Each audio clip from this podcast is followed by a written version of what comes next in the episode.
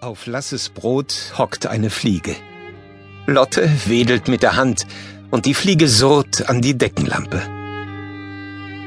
Die beiden Kinder machen Hausaufgaben. Es ist drückend heiß in der Küche, obwohl sie das Fenster weit geöffnet haben. Die Fliege denkt trotzdem nicht daran abzuhauen. Sie dreht einige Runden über ihren Köpfen und landet wieder surrend auf dem Käsebrot. Die nervt, schimpft Lotte. Der Hirte klagt, denn er bangt vor dem wilden Sturm. Oh, bla bla bla. Sie muss ein Sommergedicht auswendig lernen, aber sie kann sich die letzten Zeilen nicht merken. Lasse löst Rechenaufgaben. Die Fliege spaziert ungeniert über den Tisch, bis Lasse ein Glas über sie stülpt. Draußen sind düstere Wolken aufgezogen. Lasse geht zum Fenster und schickt die Fliege hinaus. Kein Blatt bewegt sich an der Eiche im Hof. Irgendwie unheimlich, flüstert er. Mit einem Schlag bricht ein Donnerwetter los.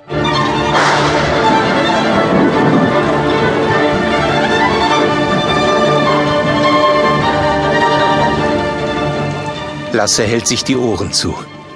Diese Gewitter hasse ich am Sommer, ruft er. Lotte schließt schnell das Fenster. Jetzt weiß ich, wie es weitergeht. Ach, wie wahr sind seine Befürchtungen. Es donnert und blitzt der Himmel, und Hagel bricht das Haupt der Ehren.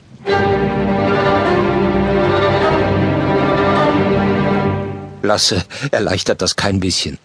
Er fürchtet sich vor dem Grollen des Donners.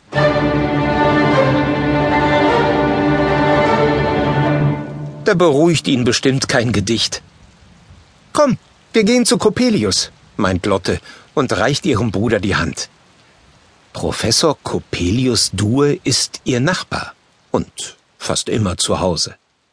Manchmal erzählt er den beiden Kindern Geschichten über Komponisten, die sich nie die Zähne putzten, die sich vor gebratenem Fisch fürchteten oder Verstecken im Dunkeln spielten.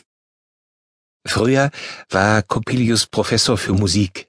Inzwischen tüftelt er von morgens bis spät nachts in seiner Werkstatt an Violinen, an Vogelpfeifen und zurzeit an einer Windmaschine für das Theater. Außerdem besitzt er ein ganz besonderes und höchst seltenes Instrument einen Flügel mit Zauberkräften.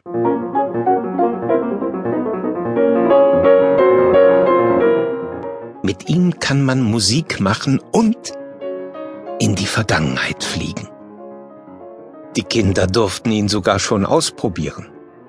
Er selbst ist inzwischen zu alt für solche Unternehmungen. Alle anderen im Hause behaupten, er ist ein schräger Vogel, dabei kennen sie ihn gar nicht. Der einzig wirklich schräge Vogel ist der Mitbewohner des Professors, wobei der genau genommen kein Vogel ist. Er heißt Rigoletto und ist eine Ratte. Er liebt sein Grammophon, die Biomülltonne, Kohlrabi und Penne al-Arabiata von vorgestern. Dass er beim Professor wohnt, muss geheim bleiben, sonst bestellt womöglich jemand den Kammerjäger. Bei Professor Due in der Werkstatt duftet es nach Leim und frischem Sägemehl.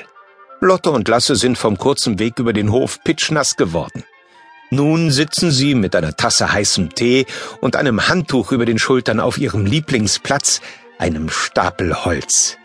Der Regen prasselt nur wenige Zentimeter über ihnen aufs Dach. Von hier oben überblicken sie alles. Professor Due kurbelt an der Windmaschine, dass sie aufheult wie ein Herbststurm.